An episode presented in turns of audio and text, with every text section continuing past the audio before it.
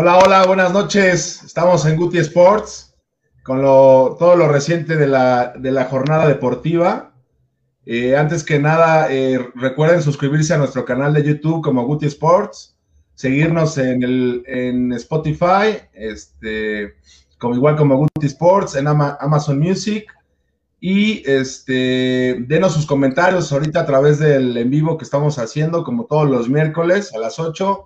Hoy tuvimos un pequeñísimo problema ahí técnico, pero ya estamos ahora sí este, en vivo. Y empiezo saludando a mi compañera Lili. ¿Cómo estás? Buenas noches, Lili. Hola, Guti, muy bien. Un saludo a ti, JP, Mau y Raúl en la producción. Este, como dices, es una noche con muchos temas este, controversiales. Saludos a todos los que nos están siguiendo. Y pues más adelante hablaré un poquito de lo que fue la jornada 15 de la Liga Femenil y la selección sub-23 rumbo a los Olímpicos. Perfecto, Lili. Muchas gracias. Ahora saludo a mi compañero Juan Pablo. ¿Cómo estás, JP? Hola, Guti, Mau, Pilo, Lili. Perdón por dejarte al último, no fue con intención. Este, sí, tenemos color, tenemos Fórmula 1 y tenemos también el tema que conmovió y conmocionó y paralizó el mundo, ¿Dónde está la, no, está la mamá de Luis Miguel? No, la Superliga Europea, ¿no? Perfecto, JP. Pues ya se sabrá después en esa serie qué, sucede con mi, mi Luismi. Oye, Mao, ¿cómo estás, Mao? Buenas noches. ¿Qué me cuentas de, de tu super extra mega hiperliga europea?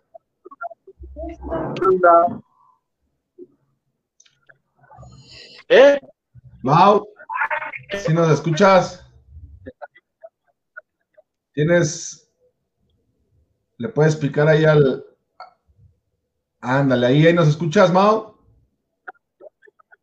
Ya, ya, ya, ya, ya. Fuerte claro, ¿qué cuentas de la Superliga Europea? Ya. ¿Cómo estás? Eh, pues, la, mataron, la mató la UEFA, la mató Infantino, la mató la FIFA este, no son personas visionarias, pero a Florentino de presidente. Está bien. Por favor. Entonces, vamos a ver. Traigo mucho, mucho, mucho Perfecto, pues ya nos contarás más adelante todo lo, relacionado a este tema, este, mi Mau. Eh, pues empecemos con lo que sucedió este fin de semana este, en la Fórmula 1. Para eso le voy a dar la palabra a mi compañero JP. ¿Cómo estás, JP? Ahora sí que cuéntanos cómo, cómo le fue a Checo Pérez, quién ganó, cómo estuvo este gran premio. Bueno, fue un, fue un gran premio emocionante. Antes de empezar, este, vamos a tocar la pregunta de este, de este capítulo. No sé si ustedes, gente que nos quiera también comentar, si tengan algún, algunos zapatos, algunos tenis con los que jugaron fútbol que se acuerden muy bien, que sean icónicos para ustedes. Ahora sí, retomando el tema de la Fórmula 1, fue un tanto decepcionante, la verdad, de la participación de Checo Pérez. No creo que sea mala, pero sí decepcionante. Eh, fue en Italia, ya lo habíamos mencionado, en la del autódromo de los hermanos Ferrari, en la casa de Ferrari, un polito muy pequeño, dato curioso, en la práctica 3 un auto se, pues, se apaga y para poderlo sacar tiene que dar la grúa y como no hay alguna forma de llegar a los pits dentro del circuito, te tuvo que salir la grúa al, pueblo y volver a entrar al autódromo por la recta principal. Pero sí fue un fin de semana de altibajos. creo que Checo Pérez hizo una gran, gran primera parte del fin de semana. Las pruebas le fue bien. En la clasificación logró su mejor clasificación de, de toda su carrera, que fue partir segundo. Sin embargo, comenzando, eh, hay varias posiciones. Después hay un accidente muy fuerte entre George Russell y Valtteri Bottas. Pero, esto por car, cuando hay un safety car, pues es este, prácticamente volver a, arrancar, digo, no, no de cero, pero cualquier distancia se acorta, vuelven a formarse todos atrás del, del auto de seguridad y por eso este, yo pensaba que Checo podía remontar a partir de ahí.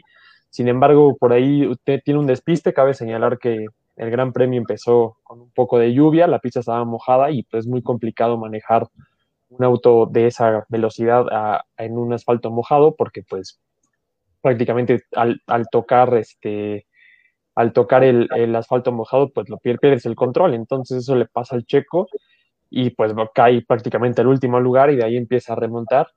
Como ya les había mencionado también, eh, en ese circuito es muy complicado hacer rebases, entonces lo alcanzó para llegar al doceavo lugar. Y pues digo, no es algo que se tiene que aplaudir. El mismo Checo mencionó y se disculpó con el equipo diciendo que literalmente manejó como un estúpido. Pero bueno, eh, es cuestión de seguirse adaptando el carro. Creo que poco a poco el Checo va mejorando y pues no, no espero menos de él, ¿no? El próximo, el próximo Gran Premio. Ok, sí, mira, eh, lo que estaba yo viendo en la carrera, este, que tuvo, creo que uno de los principales errores que tuvo, eh, como bien mencionas, es la, la, salida, creo que arranca muy mal ahí y pues varios, los cuatro o cinco de aquí van atrás lo rebasaron y pues ahí empezó a perder posiciones y pues ya no tuvo, tuvo mucha este, suerte para poder remontar porque estaba muy, muy, este, pues es peligrosa esa pista y creo que el que hizo una carrera excelente fue Hamilton, ¿no? Que igual tuvo problemas con su coche, en cinco minutos se lo arreglaron y como Flash llegó es, de otro planeta. Creo que sí, como bien mencionas, tiene por ahí una salida. Pues eh, eh, ese, de por sí ese circuito es complicado y luego mojado todavía más, sale por ahí en una recta, se va a la grava, el, alerón delantero eh, prácticamente se destroza, le ayuda que en esa misma vuelta es el accidente de, George Russell y Valtteri Bottas, un accidente que hay que decirlo, si no era por el halo de seguridad, y habíamos mencionado que es esa estructura que protege a los pilotos, Valtteri Bottas pudo haber pasado algo muy, muy malo para él. Entonces, en esa vuelta es Hamilton, como puede, llega a los pits, la pista queda muy sucia, eh, se hace bandera roja, bandera roja quiere decir que se detiene la carrera, todos van a los pits y salen a partir de ahí, y pues esa, esa pausa le ayuda mucho a Hamilton para que su carro pueda ser restaurado y a partir de ahí, la verdad, demuestra lo que es Hamilton. Sí, tiene un carro, también tiene unas habilidades para manejar, una, o sea, increíbles. Claro, ¿sabes ahora qué, qué gran premio sigue? ¿Cuál es el que sigue? Sí, también el que... Lili. Dime, Lili. Sí, del piloto que también es importante hablar es el que se lleva la carrera, que es Verstappen. Eh, durante las cuales eh, calificó en tercero y eh, se vio caracterizado por un manejo bastante agresivo desde el principio. En la primera curva agarra primera posición. Ahí hubo un contacto, pero fue legal con Hamilton. Este, y algo que presentó Verstappen, a diferencia de muchas carreras, es que supo manejar muy bien el liderato durante todo el compromiso y al final logra sumar puntos muy importantes para Red Bull porque ahorita la, competencia va a ser entre Mercedes y Red Bull. Y también hablar de Lando Norris, que está en McLaren, eh, que muestra un excelente rendimiento en estas dos carreras, teniendo a McLaren en tercer lugar, que era lo que ya necesitaba esta escudería. Y hay que decir que aprovecha mucho el aire limpio cuando Richardo le cede el lugar. Y eh, al final lo que determina que no pueda contener a Hamilton es el desgaste en llantas y pues el desempeño del auto. Pero sí fue una, una carrera bastante buena, desafortunadamente para Checo, ¿no? Que llega en 12. Y pues lo de Hamilton, sí, eh, como decían, es la combinación entre un gran rendimiento de su automóvil y las, las habilidades que demuestra ahorita siendo el mejor conductor de la Fórmula 1. Sí, ahora que mencionas a Lando Norris, en las pruebas, eh, el día anterior creo que había hecho, al final creo que había roto este, pues, la prueba, su tiempo, y creo que lo mandaron hasta séptimo u octavo. Pero pues como bien dices, ya en siete. Llegó, llegó este, en tercer lugar. Muy, muy buena carrera para, para McLaren, la verdad. Este, claro. ¿Qué me decía JP? Ahora sí, el, el próximo, el, próximo el próximo gran premio es en el Autódromo Internacional de Algarve en Portugal. Ese es el que, el que sigue. ¿Cuándo es? ¿Cuándo es? Es, el domingo 2 de mayo. Perfecto, 2 de mayo. Pues ya, ahí está, a ver si ahora sí le va bien al Checo, a Checo Pérez. Dios, ahora sí que primero Dios al Checo que le vaya bien. Correcto. Pues pasemos al tema de la Liga Femenil, la Liga Femenil MX. Este. Ah, bueno, antes recuerden, eh, Mau, eh, Lili, la pregunta que nos hizo JP, igual ustedes que nos están viendo ahí este, en Facebook, eh, cuáles han sido sus zapatos favoritos de fútbol, para que nos manden ahí sus comentarios, chicos. Vale, al final saludos a, a, Ana y Andrea Orozco que nos están viendo. Perfecto, saludos, chicas. Eh, ahora sí, eh, cuéntanos, Lili, ¿qué, ha sucedido en la Liga Femenil? la tabla de cómo va la tabla de posiciones, el gol individual, qué partidos estuvieron interesantes. Perfecto. Miren, esta semana se jugó la jornada 15, quizá los encuentros más atractivos en cuanto a instituciones, Cruz Azul y Chivas, donde Chivas gana 1 por 0. Otro encuentro fue Monterrey América, donde se llevan un empate 1 a 1. Hablando un poquito de la tabla general, eh, quedando solamente dos jornadas por disputar, tenemos en primer lugar a Tigres, segundo lugar Chivas, tercer lugar Atlas, cuarto lugar Monterrey, en el quinto se sitúa Pumas, en sexto va Pachuca, séptimo Toluca y en octavo lugar Cruz Azul. Y si hablamos un poco del goleo, Licha Cervantes, jugadora de Chivas, se mantiene en el primer lugar con 16 tantos. La mejor ofensiva del torneo es Monterrey con 36 y la mejor defensiva es Tigres con 7 goles eh, recibidos. Y también es importante mencionar que en el siguiente programa hablaremos de eh, la quiniela que hicimos. Jornada 16 viene eh, Monterrey contra Chivas. Un encuentro bastante interesante. Perfecto. Oye, pues prácticamente no se han movido esos, este, la tabla de posiciones y la goleadora. Sigue igual. Digo, después del amistoso ya hubo una fecha más, ¿no? Pero pues prácticamente ahí están pegaditos los primeros cuatro. Sí, a, diferencia de la Liga MX, la varonil, en la Liga femenil sí está muy marcado quiénes son los equipos que ganan, quiénes son los equipos que generalmente van a perder. Entonces, este, y ahorita como lo habíamos platicado ya previamente, Tigres es un equipo que siempre está bien en esta liga, Monterrey también, Chivas ahorita ha ido subiendo un poco su nivel, aprovechando la buena racha de Licha Cervantes. Y bueno, la, la gran sorpresa del torneo y grata para todos es el tercer lugar de Atlas, que ahí se mantiene y sigue en la lucha. Ok, ok. Sí, pues a ver cómo, cómo sigue. Yo sigo soñando con las Chivas, ojalá sean otra vez campeonas. Pero bueno, pasemos a, la siguiente, al siguiente bloque.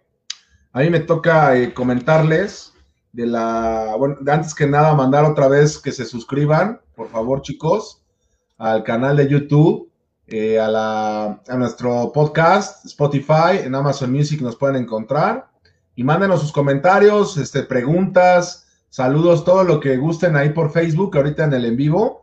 Y mándenos lo que, la pregunta que nos comentaba este Juan Pablo sobre los tacos, los tachones favoritos que, han tenido a lo largo de, pues, del fútbol o que lo que han jugado, ¿no?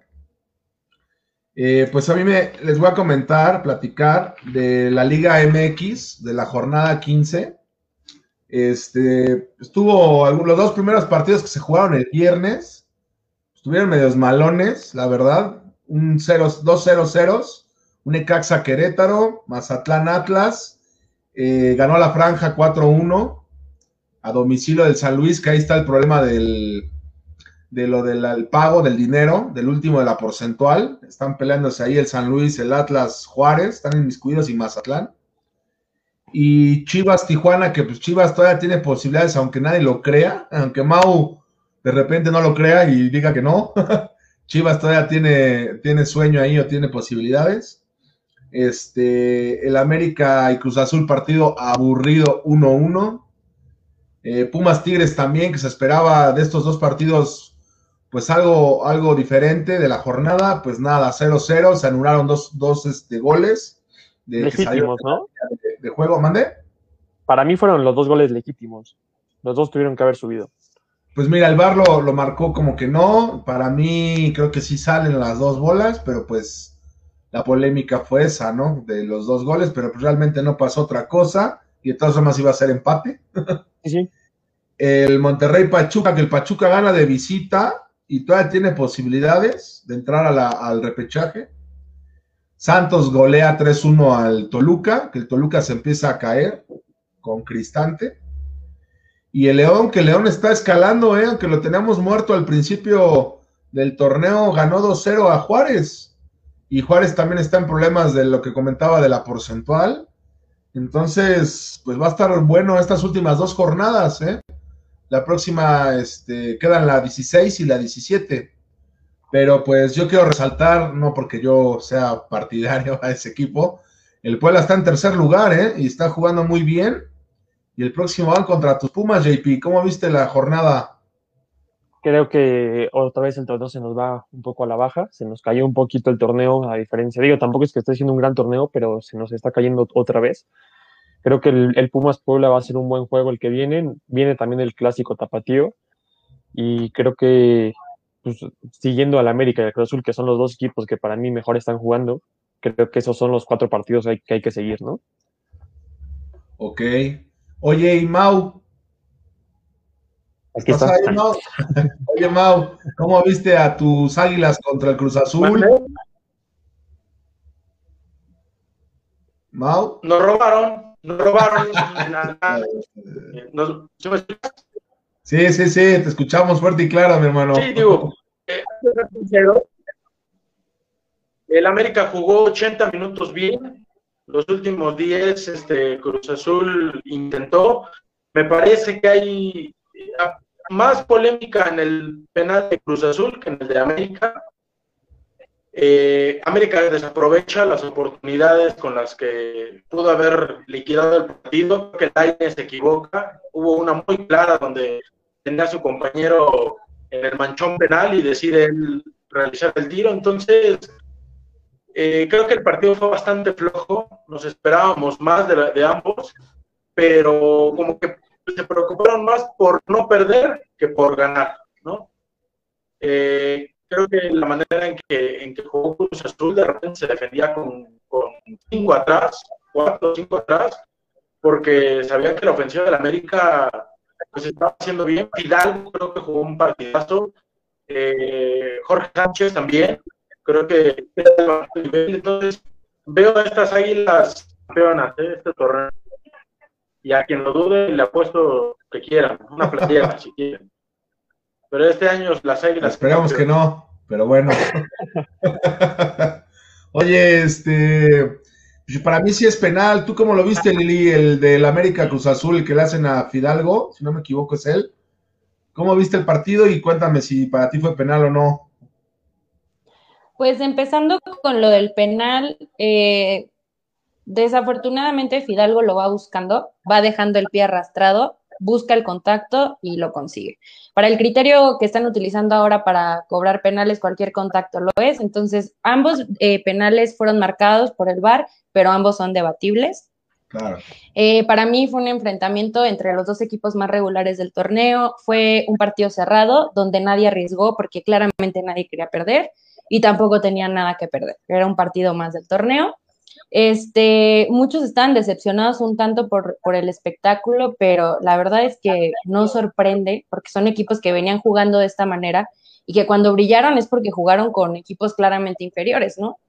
Y lo que se puede exigir un poco como afición es un poco más de, de espectáculo. E, el juego lo manejaron bien, repito, fue cerrado. El América cierra el partido luego de la anotación, se echa para atrás y termina pidiendo la hora eh, Cruz Azul con falta de creatividad y movilidad al frente. Entonces, yo lo tomo como que es un partido de torneo de la fase regular. Espero que ya en liguilla exploten y va a ser así porque la exigencia está un partido pierdes y te vas. Eh, y otro partido importante es el de Chivas Tijuana, ¿no? Donde suma puntos que le siguen dando vida, le siguen dando vida al rebaño. Sí, yo también. Yo de la jornada, el, partido que lleva la atención pues era el clásico joven, el América Cruz Azul, y creo que me queda más a deber el Cruz Azul que el América en sí, ¿eh? Porque el Cruz Azul pues venía jugando un fútbol muy, muy bien, muy compacto, este, pues con muchas, eh, con diferentes, eh, ¿cómo te diré? Con los cambios que hacía, seguían jugando, no se notaba mucho el cambio, con los cambios de, por ejemplo, este Montoya, o de que entraba Paul Fernández, ahora jugó de titular Paul Fernández, que venía de, que venía de Boca, este, y luego hacen el cambio, también entra este, si no me equivoco, es Brian Angulo. Pero ahora sí, como que el América lo supo detener, pero igual América no, no supo tanto hacer explotar sus, pues, sus habilidades. Digo, también tenía lesionados, digo, no es pretexto, pero pues creo que el América tiene que ir mejorando un poco, poco a poco para entrar a la fase. Si quedan los cuartos, en los primeros cuatro, bueno, va, va, va, va, a tener que Solari pues recomponer un poquito. ¿Qué pasó?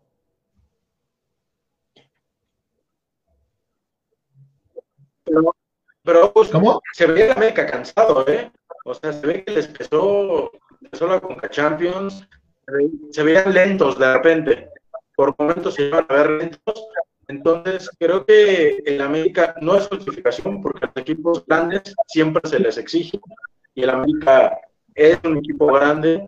Entonces, para mí creo que hay más que, reprocharle a Cruz Azul que a la América. América, jugando a medio gas, le hizo partido a un Cruz Azul que pues, tenía mejor fútbol. La verdad, yo le veía mejor fútbol a Cruz Azul, ¿no? Pero jugó a medio gas y aún así le pudo haber ganado, ¿eh? O sea, si hubiera metido el segundo, Cruz Azul ya se hubiera levantado. Sí, sí. Entonces, vamos a ver cómo entran a la liguilla. Yo creo que van a ser que se van a entrar a la final. Sí, por eso comentaba, ¿no? Que, que, me sorprendía que Cruz Azul, pues no, no demostró lo que ha demostrado en las 14 fechas anteriores, ¿no? Y que en esta, pues, pues no supo ni por dónde, cometiendo la falta, la barrida innecesaria de, de, este chico, de, ¿cómo se? Alvarado, pero pues no, no supo cómo. ¿Qué pasó, Lili? Cuéntanos. Sí, y, la verdad, eh, yo no creo que ninguno de los dos haya jugado a medio gas a propósito, ¿no? O sea, finalmente cuando eres un equipo como el América y terminas pidiendo la hora es que no pudiste.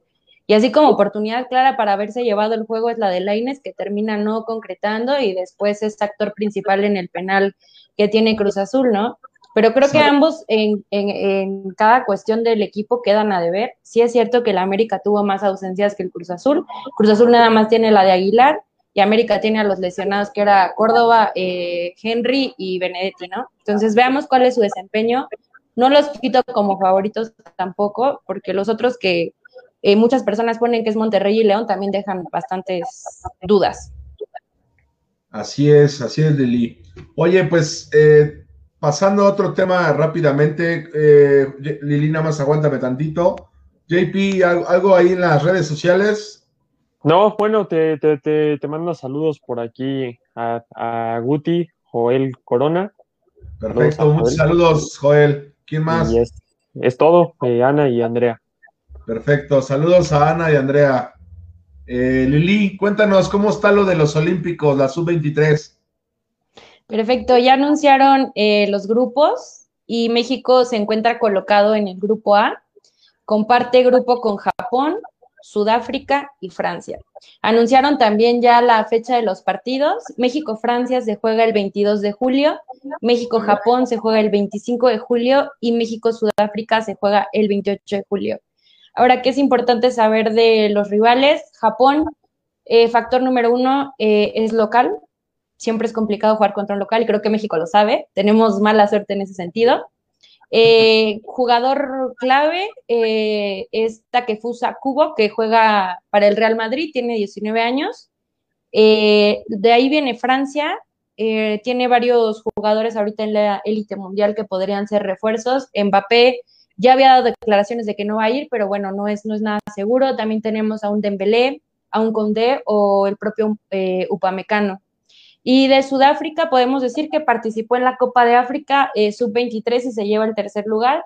Entonces esperamos que este grupo, eh, la complicación sea Japón y Francia para México.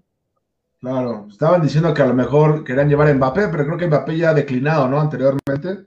Si es que sí, dijo que, que, ahorita se estaba centrando en su futuro dentro del club, porque como ya mencionábamos, eh, solamente le queda un año de contrato pero bueno, en esto del fútbol todo es incierto. Eh, ya vimos en la Superliga lo que pasa. Entonces ya veremos si, si hay cambio de rumbo en, la decisión de Kilian. Perfecto. Y en los otros grupos, en, quizá el, eh, de los más este, endebles es el grupo B, o más fáciles. Está Nueva Zelanda, Corea del Sur, Honduras y Rumanía, donde ahí Honduras tendría una gran oportunidad de demostrar lo que ha incrementado el fútbol en su país. En el grupo C tenemos a Egipto, España, Argentina y a Australia, donde ahí los peces grandes es eh, España y Argentina. Y en el grupo D tenemos a Brasil, Alemania, Costa de Marfil y Arabia Saudí, que, bueno, ahí esperamos que los clasificados sean Brasil y Alemania. ¿Alguien se atreve a decir cuántos puntos hace México? Pues yo digo que avanza con cinco. Yo digo que avanza con cuatro. Ok. Hace siete. Siete. Siete. ¿Y tú, Lili? Yo digo que también siete. Le gana a Japón. ¿Cuántos, Lili? ¿Siete? Me voy a aventurar. Por primera vez coincido con Lili. Va a llover, Mau. Yo digo que Por fin. le ganamos a, a, Sudáfrica, empatamos con Japón y perdemos con Francia. Pues yo digo que le ganamos a Francia. yo digo que le gana a Francia, empata con Japón y. Y empata. empata con Sudáfrica también. No sé por qué me suena. ¿Y tú, Lili?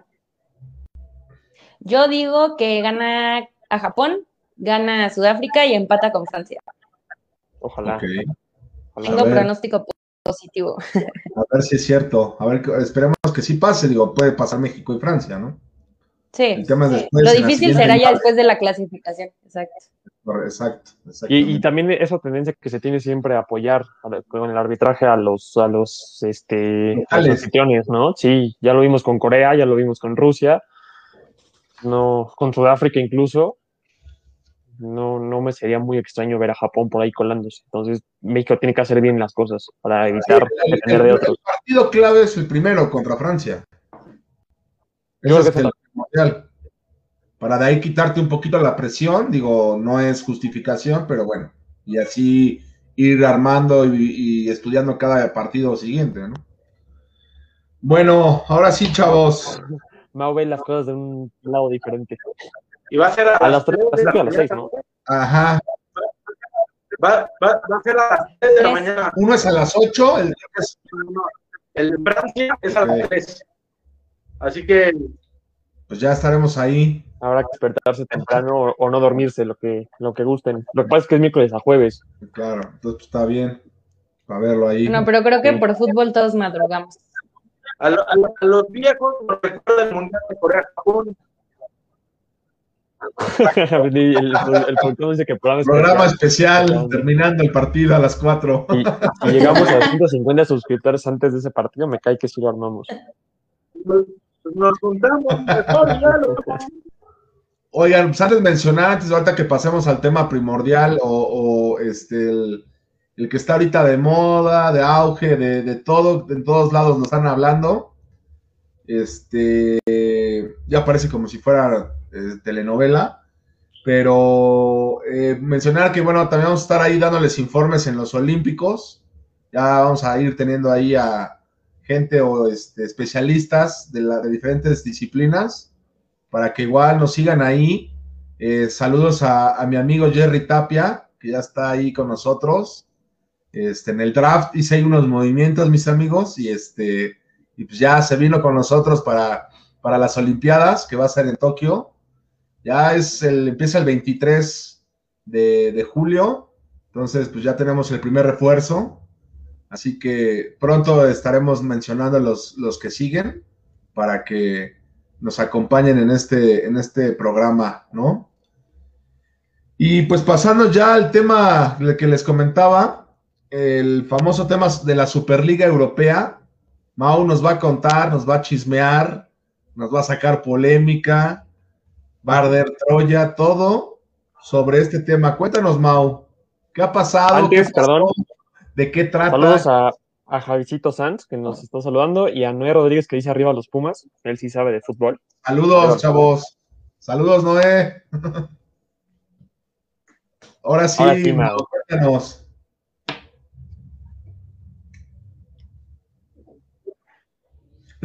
Ok.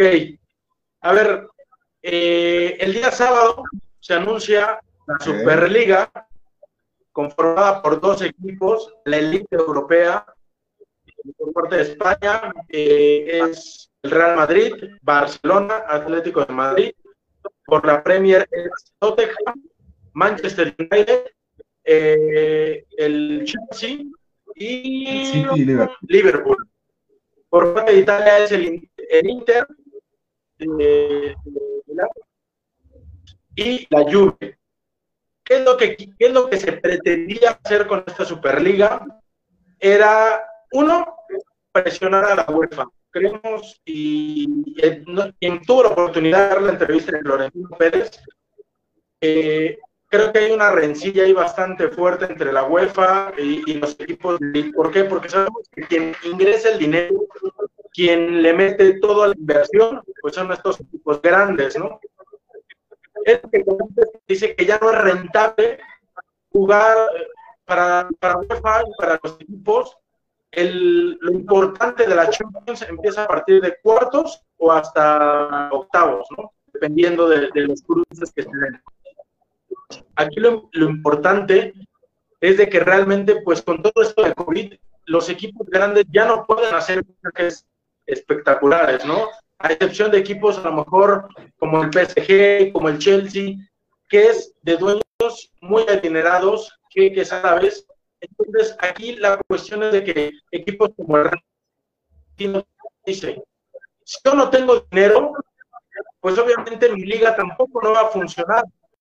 Y eso es lo que mucha gente de repente no, ha entendido, ¿no? Es lo que quería era, yo obviamente ingresar más dinero, sí, pero eso también se va a ver en los equipos que están abajo. Ahorita se iban a empezar con, la idea era empezar con 20 equipos, eran 12 los que ya habían firmado, faltaban otros 3, estaban visitando al Borussia Dortmund, al eh, Bayern München, y eh, era por lo menos dos que ya se habían cerrado. Al final, ellos deciden que no, ellos no van a, no les interesa, pero sabemos que realmente la cuestión era mejorar la liga.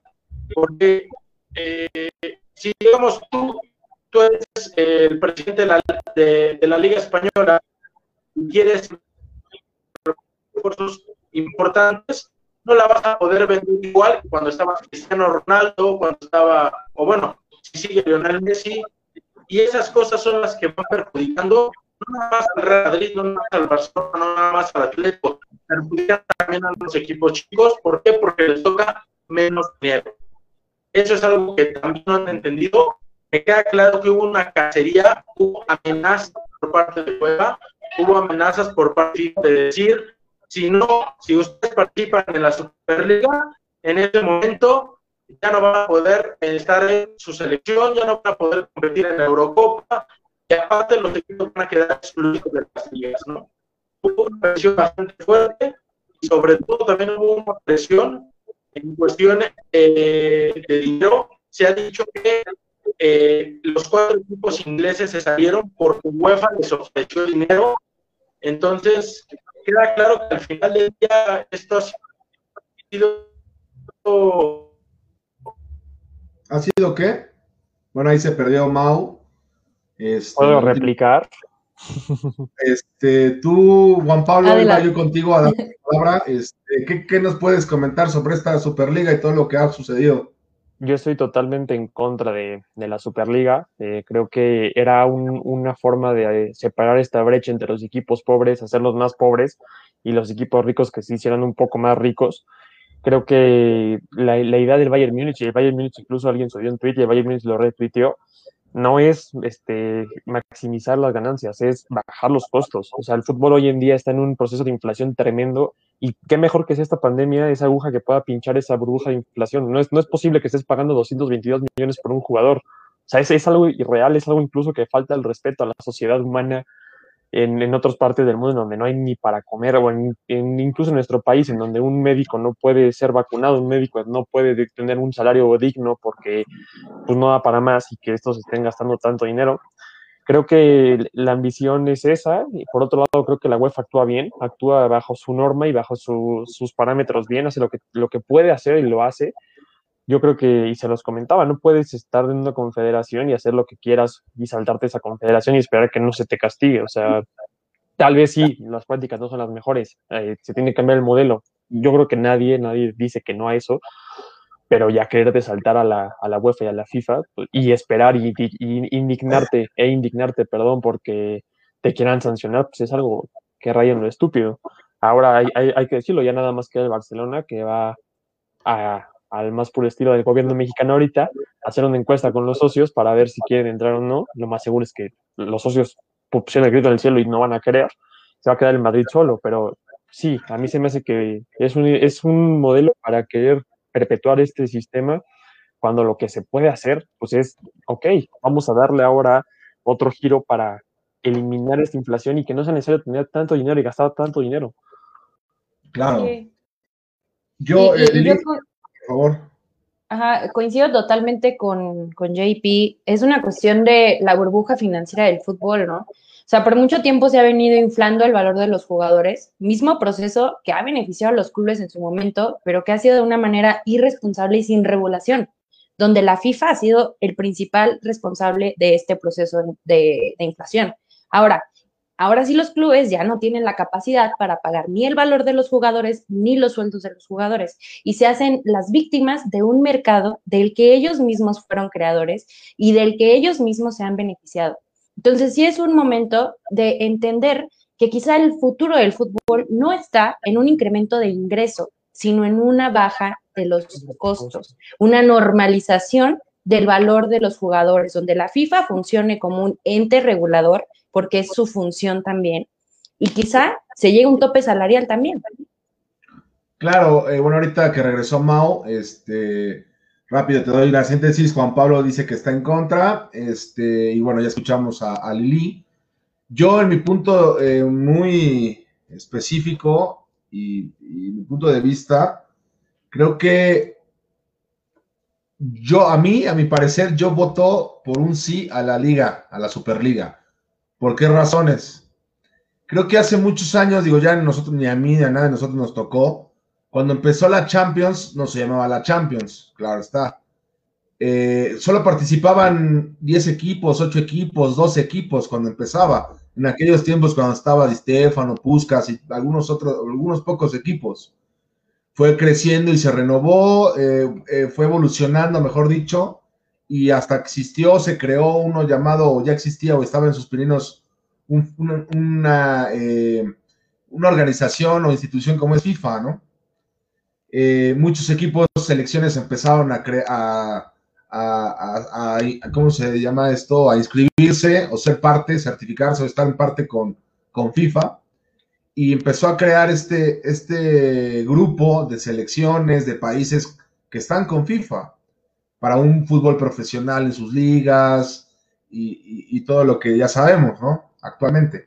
Pero creo que yo para mí sí es un punto importante, digo, aparte del, de lo salarial, también estoy a favor de lo que comenta Lili y Juan Pablo, creo que debería de haber un tope salarial eh, en la liga, en el fútbol mundial, tal vez por país, por, no sé, internacional, eh, o checarlo cómo sería, pero sí, sí debería haber un tope salarial para que pues no pase esta situación con lo de la ahorita nos pasó por la pandemia y es la experiencia que ya tenemos, ¿no?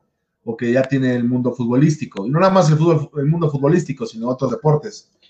Eso es un punto, el, el, tope salarial. El otro es el monopolio, que también lo que se refería a Florentino Pérez en el chiringuito, que es lo que comenta Mau, es que FIFA y la UEFA, más la FIFA, es un monopolio en el sentido de que todos los equipos grandes, o no más grandes, sino pequeños, todo, dan una, una inversión, una, un dinero para que al final el que se lleva campeón se lleve muchísimo menos de lo que todo lo que se invirtió. Entonces ese dinero pues, no te sirve de casi nada, no tienes patrocinio, lo único que te va a servir es como el fútbol, ¿no? La, el, el ¿cómo les diré? El, el dinero que les da la televisión, ¿no? Lo que comentaba él, para poder invertir estoy de acuerdo que los clubes son los que han llegado hasta ese, hasta ese factor de gastar o de inflar mucho el fútbol por jugadores, que son cifras estratosféricas, eso me queda clarísimo. Pero creo yo que en el nivel de fútbol y de dinero, quita, es como los partidos, del otro día estaba, yo les había comentado en, programas anteriores, que por ejemplo la Conca Champion aquí en México, eh, y bueno, en esta zona, no veo necesario que se juegue un partido de Cruz Azul contra un equipo haitiano, perdón a los haitianos, pero no están en un nivel, o que, o que juegue un América contra un equipo hondureño que nada más viene a pegar, que nada más viene a ver qué, qué encuentra y qué sucede. Creo que Florentino y de esta Superliga buscaban o buscan también parte de eso, el cual, pues, ¿qué te gusta ir a jugar a Dinamarca contra Dinamarca? Apenas subió el que ascendió, ¿no? ¿Qué pasó, JP? No, o, sea, totalmente, pero en ese momento tú planteaste, ok, entonces hay que cambiar ese formato, que los equipos de Centroamérica, los equipos del Caribe jueguen un playoff, se califiquen a la Champions. En ningún momento se planteó, ah, entonces ahora que la América, los equipos de la MLS armen su propia liga, que se salten la CONCACAF. No, ahora también otro tema, para que quede claro que no estoy en el lado de la FIFA, que, no estoy en el, en el lado, en el lado FIFA. una liga no, no, no, no, no, no, no, México. No, entonces, aquí, la FIFA aquí, no, sí, porque están pensando en hacer una, una liga de México, Estados Unidos, y quieren, y la FIFA ahí se lo aplaude. Y ahí sale Jan Infantino a decir que entonces que va a ser la mejor liga del mundo. Sí, y, y, precisamente a, esa doble moral a, eso iba, a eso iba. O sea, esa es una contradicción que tiene la FIFA. ¿Cómo no permites que, le, que se haga la Superliga? Y si quieres, lo que pasa, ¿sabes qué, qué es? Que aquí ok, se le, se le planteó a la FIFA, todo por, por, la vía legal, o sea, la FIFA que por favor apruebe, que se haga esto. Acá lo que quisieron hacer fue, ah, a nosotros ya no nos sale rentable y queremos seguir pagando jugadores de 400 millones como si fuera algo así. Bueno, entonces yo me llevo mi balón y así, sí, así nunca vas a poder lograr nada. Sí, nunca pero, vas a poder lograr mira, creo que, espera, espera, Mau, tal vez pero, pero ya, ya pero... o sea, lo que tú propusiste, Guti, en ese día fue ok, entonces cambiemos el formato, hagamos algo diferente, que se haga un playoff, que nos califiquen ciertos equipos, ok, en ningún momento se planteó que Cruz Azul, América, Chivas, este, los de la MLS, nos vamos a salir hacemos nuestra propia liga. Ok, nos salimos, hacemos, hacemos la liga y luego que queremos regresar a jugar el Mundial de Clubes que hace la FIFA, de donde ya nos peleamos, pues también es un poquito de falta de cabeza. Pues no, yo, no lo veo tanto así. Yo creo que tal vez se equivoca en las formas de, meterlo como el dinero, ¿no? Pero, las formas. pero también se equivoca mucho. El que quedó mal, tal vez Florentino queda como ridículo porque ya se deshizo la liga, ya ni existió, ¿no? Porque ni siquiera hubo ningún partido, o sea, nada. Pero más la liga del balón Exacto. pero, pero creo que, creo que eh, a lo que vamos, a dar, te doy la palabra, Mau, espérame, es que el tema es que UEFA se equivoca en sus declaraciones porque ellos mismos se echan la soga al cuello diciendo, pues ellos ni siquiera han venido y ya con eso van a estar excluidos de tal y tal. Güey, estás diciendo que ni siquiera han venido, entonces no los has escuchado. No, no te has sentado a platicar, a conversar, a ver qué sucede, qué esto, qué pros, qué contras, cómo puede funcionar o por qué no mejor aquí, por qué no dar una propuesta. Y la pues si no han ido, ya, ya tapó y dijo, no, no, no, y aparte esas declaraciones de que ningún jugador va a jugar el mundial y, no va a participar, perdóname, pero eso es amenaza. No lo está diciendo en un tono, no lo está diciendo en un tono violento ni nada, pero al final de todo es una amenaza en la que pues, eso no es válido, ¿sabes? Ambas partes más, más porque es la institución, más, más porque es de ese calibre. Aparte, la liga de esta Superliga va empezando. No es que dijeras ya lleva tanto tiempo y también es algo reconocido o es un grupo reconocido. No, no, no. Pero la FIFA y la UEFA se equivocan en esas declaraciones diciendo mejor vamos a escuchar, acá tenemos apertura, venga, y después se decide, ¿sabes qué? Pues sabes que no nos funcionó por estos pros y estos contras, tan, tan. Ahora sí, adelante, Mau. y, yo creo que, que, la. Ah, bueno, primero Mau, después yo. No, adelante, creo, creo, que. ¿Qué Tú, Lili, tú, eh, yo creo que la, la, primera pregunta que hay que hacernos es, ¿el proyecto está encaminado a mejorar el fútbol como deporte o como negocio? La respuesta está muy clara y que es un proyecto completamente económico encaminado a aumentar los ingresos, convirtiendo al fútbol en un negocio global, que en esa parte no está mal, cambiando el mercado de una afición local a una afición mundial. Ahora, el problema está que Florentino en su en, la entrevista que tuvo plantea mal las cosas, porque entonces nos pone en un tema fuera de foco donde habla de sí de incrementar ingresos, pero ah, e, este proyecto viene también a aumentar la competitividad, cuando claramente, o al menos desde la perspectiva que yo tengo, no es así. Ahora, eh, la parte del beneficio económico para todos, su respuesta fue ambigua, fue que es en pirámide, eh, maneja el ingreso, maneja el argumento de que el ingreso de los clubes eh, va a, ayudar a los demás con un efecto. Bueno, creo que se nos fue Lili. Mau, adelante. Que, para dar espectáculo debes generar un ambiente de competitividad. Y si los integrantes de esta liga iban a ser elegidos al dedazo, perdón, pero se elimina todo nivel o criterio de competitividad.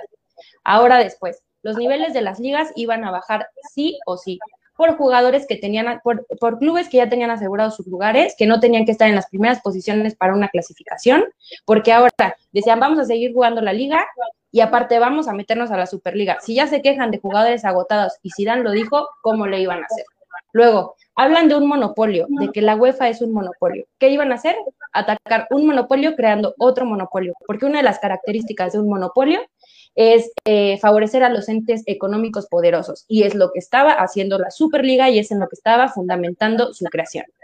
Ahora, hubo una falta total de transparencia durante la entrevista cuando le preguntaron directamente de dónde iban a venir estos equipos invitados que sí se iban a ganar eh, su posición por méritos. Ahora, lo primero que dijo, esto es un proyecto ya pensado que lleva años en su construcción y contestó, no sabemos, seguimos pensándolo.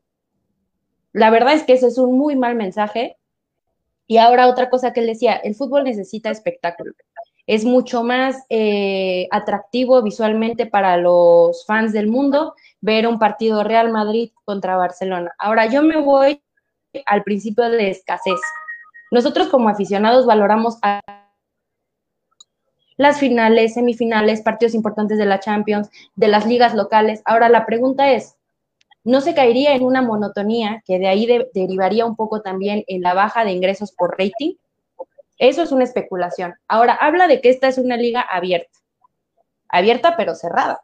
¿Por qué? Porque no es de libre acceso y es excluyente, justificando el bien común. Luego, otra parte es que hay un enriquecimiento de unos pocos. Ahora, hubo bastantes inconsistencias y hablando de, la parte que decía, bueno, ahora los beneficiados son los fans del fútbol de todo el mundo, pues perdón, pero vi a varios quemando banderas con mensajes de, inconformidad. Y quizá lo que yo alcanzo a, ver como, como rescatable es que reconoce que hay una transformación global debido a la tecnología. Eso es muy importante y el fútbol también tiene que transformarse por la globalización, que trae un nuevo mercado y que debe de haber una reacción ante la crisis económica. De la forma en que lo hayan hecho, reaccionaron a una crisis que ahora le está pegando al fútbol. Pero sí creo ya como conclusión que si deben o quieren hacer el cambio, debe ser mediante una generación de cooperación en donde la FIFA y la UEFA se sienten con estos entes, dirigentes del fútbol, a platicar y a crear soluciones. Perfecto, Lili. Ahora sí, Mau, tienes la, la palabra, hermano.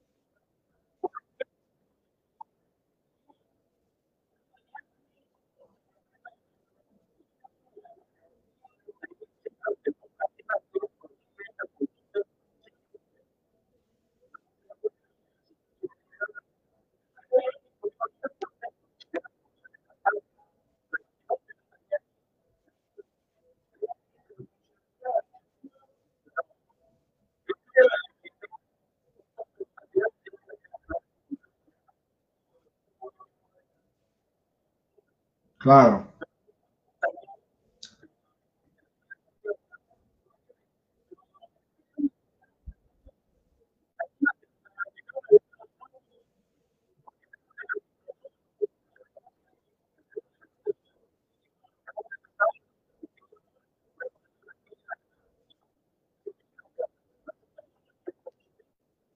Claro, son los que pagan al final, al final del día son los que pagan.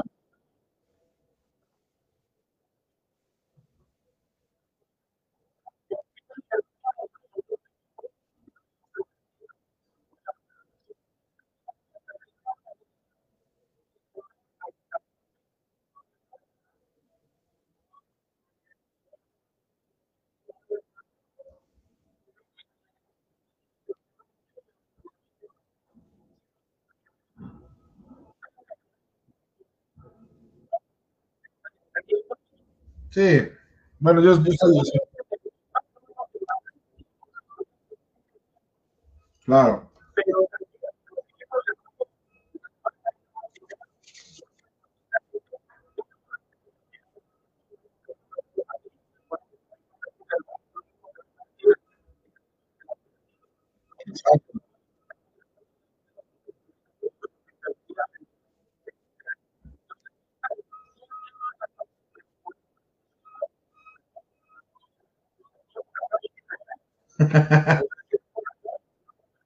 Mau. Claro, Sí, mira. Mau. Mau.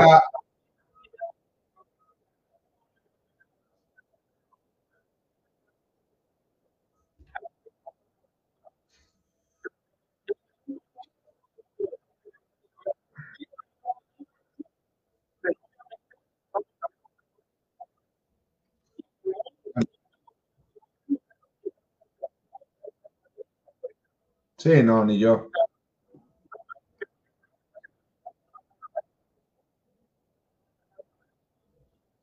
Sí, y sabes qué luego qué pasaba, De eso que tú dices de, la Poel y todos no se acuerdan de que, por ejemplo, había veces que Ramos se hacía amonestar la segunda tarjeta para ya no jugar el próximo de Champions. Y la última vez que lo hizo fue porque pensó que ya estaba hecho todo y al final el Ajax dio la campanada. No, no. Sí, pero, pero hay partidos que son moleros y nos quejamos en México de que la selección juega en Estados Unidos. Yo, yo, lo, que sí le quiero preguntar, entonces, ¿no crees tú que el problema es que se están pagando precios exorbitantes por jugadores? O sea, digo. Sí, yo no digo que no, yo no digo que los clubes no, no tengan nada de culpa, sí tienen. Pero al final del día, creo que la FIFA se equivoca, porque ahora ya también ellos, ellos no son, digo, no porque sean dueños, pero ellos no le pagan a los jugadores ellos no, ellos no ven por los equipos, por las fuerzas básicas, por lo que vienen atrás, la, toda la infraestructura. Ahora ponte, ponte a ver las, la liga que ahora hacen de naciones. ¿Cuántos partidos al año hay? Sí, Quitaron los seguros amistosos de la Liga de Naciones Europea. Ahora, ¿cuántos? Es, es, otra, otra, otra, incoherencia, pero a ver, es eso. Lo, lo, lo, lo, que Real Madrid se gasta en, en, su infraestructura de fuerzas básicas no es ni un cuarto de lo que gana Hazard. No, me queda claro. A ver, a ver e, entonces, si Hazard lo compraste a un sobreprecio ya, hoy en día se pagan jodes a sobreprecio. Sí, sí, pero pon tú que pongas, el problema un tope salarial como los demás deportes. Pon tú que pones el tope salarial y nos bajamos, va. Va a seguir haciendo lo mismo FIFA. A eso es lo que yo voy. Por eso las ligas tienen que evolucionar, hacer nuevas eliminatorias o otras, otros formatos para que funcionen. Nada más para comentarle al, Es cambiar el formato. No es, no es yo ya me voy con mis amigos a hacer mi torneo, pero luego. No, no, no, pero es que, es que ahí tal vez el, el, modo de que lo comenta Florentino se equivoca, porque dice es que somos nada más los grandes. Arsenal no ha ganado una Champions, este, tampoco, ¿sabes? Son los que más o menos tienen, están, son los que más o menos, bueno, en un decir,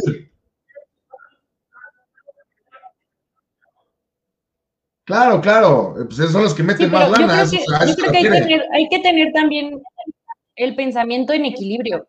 O sea, porque yo sí discrepo un poco de esta cosa de que solamente los grandes y los buenos se enfrenten con los buenos, porque creo que sí hay una parte en la que deben de darle el, debido beneficio a los clubes que más invierten, a los clubes que son grandes, que se les garanticen eh, partidos de alto rendimiento para que también el club incremente su nivel, pero creo que también el, fútbol como deporte tiene que ser solidario, tienes que ayudar a otros clubes a mejorar su nivel. Ustedes hablan mucho de la CONCACAF y de partidos y de, eh, de partidos que no deberían de existir, perdón, pero yo vi el de Cruz Azul donde le metió siete goles al rival, el rival no hizo faltas, seguramente se van a llevar esa goleada, pero para el recuerdo. El portero, la tajada que hizo, la va a recordar toda su vida. Y finalmente también el fútbol mexicano, por ejemplo, o el europeo top, tiene una responsabilidad de ayudar a que el fútbol mundial incremente. Y ese es un proceso de solidaridad. Entonces, si hay que ver al deporte, como dice Mao, como una cuestión de negocio, una cuestión financiera, pero también como el deporte y no perder esa esencia, no perder la inclusión y no perder la solidaridad. Por eso hablo de encontrar un equilibrio debido. Y no poder hacer al fútbol separatista. O sea, Entonces, la conclusión. No, puedes volver un deporte separatista cuando, un ejemplo, soldados ingleses y alemanes jugaron una cascarita en la Segunda Guerra Mundial. No lo puedes volver algo separatista.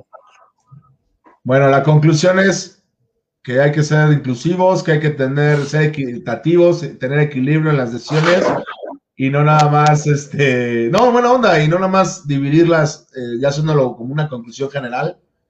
Creo que sí, se, sí, sí está buena la idea, creo que todavía es un placebo, está en beta, pero pues ojalá en algunos próximos años evolucione el fútbol y haya otra liga o, o haya otras eliminatorias, o no sé, tal vez otra superliga o algo diferente, ¿no? Mi conclusión es esa, que, que, se tienen que cambiar formatos para ser más atractivo, pero las formas tienen que ser bajo la legalidad de, lo que, de que estás dentro de una confederación. No puedes saltarte eso. Nada más para que sepa el, el, la gente, los, los, fans que nos están viendo, este, saludos a Javier que me está viendo, a Noé. Este, el formato era que iban a ser eh, dos grupos en esta Superliga y iban a pasar los primeros tres lugares y el cuarto lugar iba a jugar un repechaje con el quinto lugar para que avanzaran los cuatro de cada grupo. Y de ahí ya se hicieran los cuartos y todo, todo este, este rollo. Bueno, conclusiones entonces. Eh, ¿Algo, Mau, que comentar en tu conclusión? Yo estoy a favor, es mi conclusión.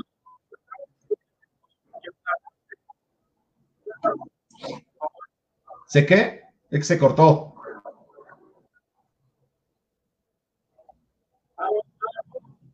Ok, es que se había cortado. ¿Y tú, Lili?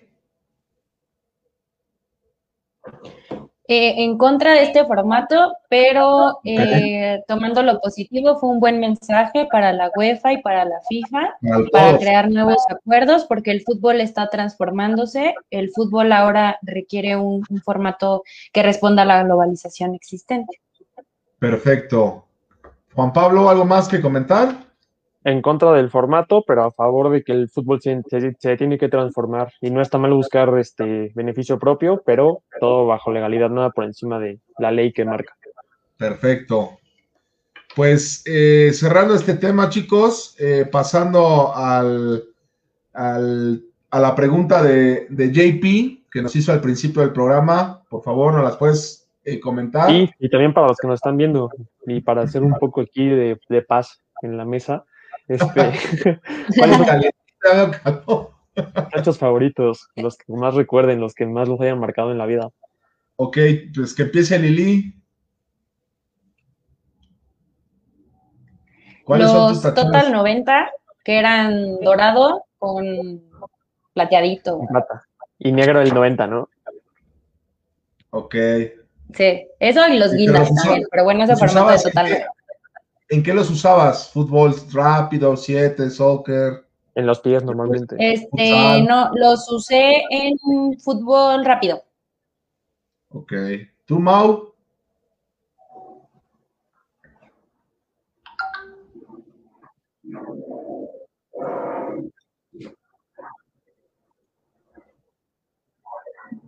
Ah, esos eran buenos. Sí, pues así fue el anuncio.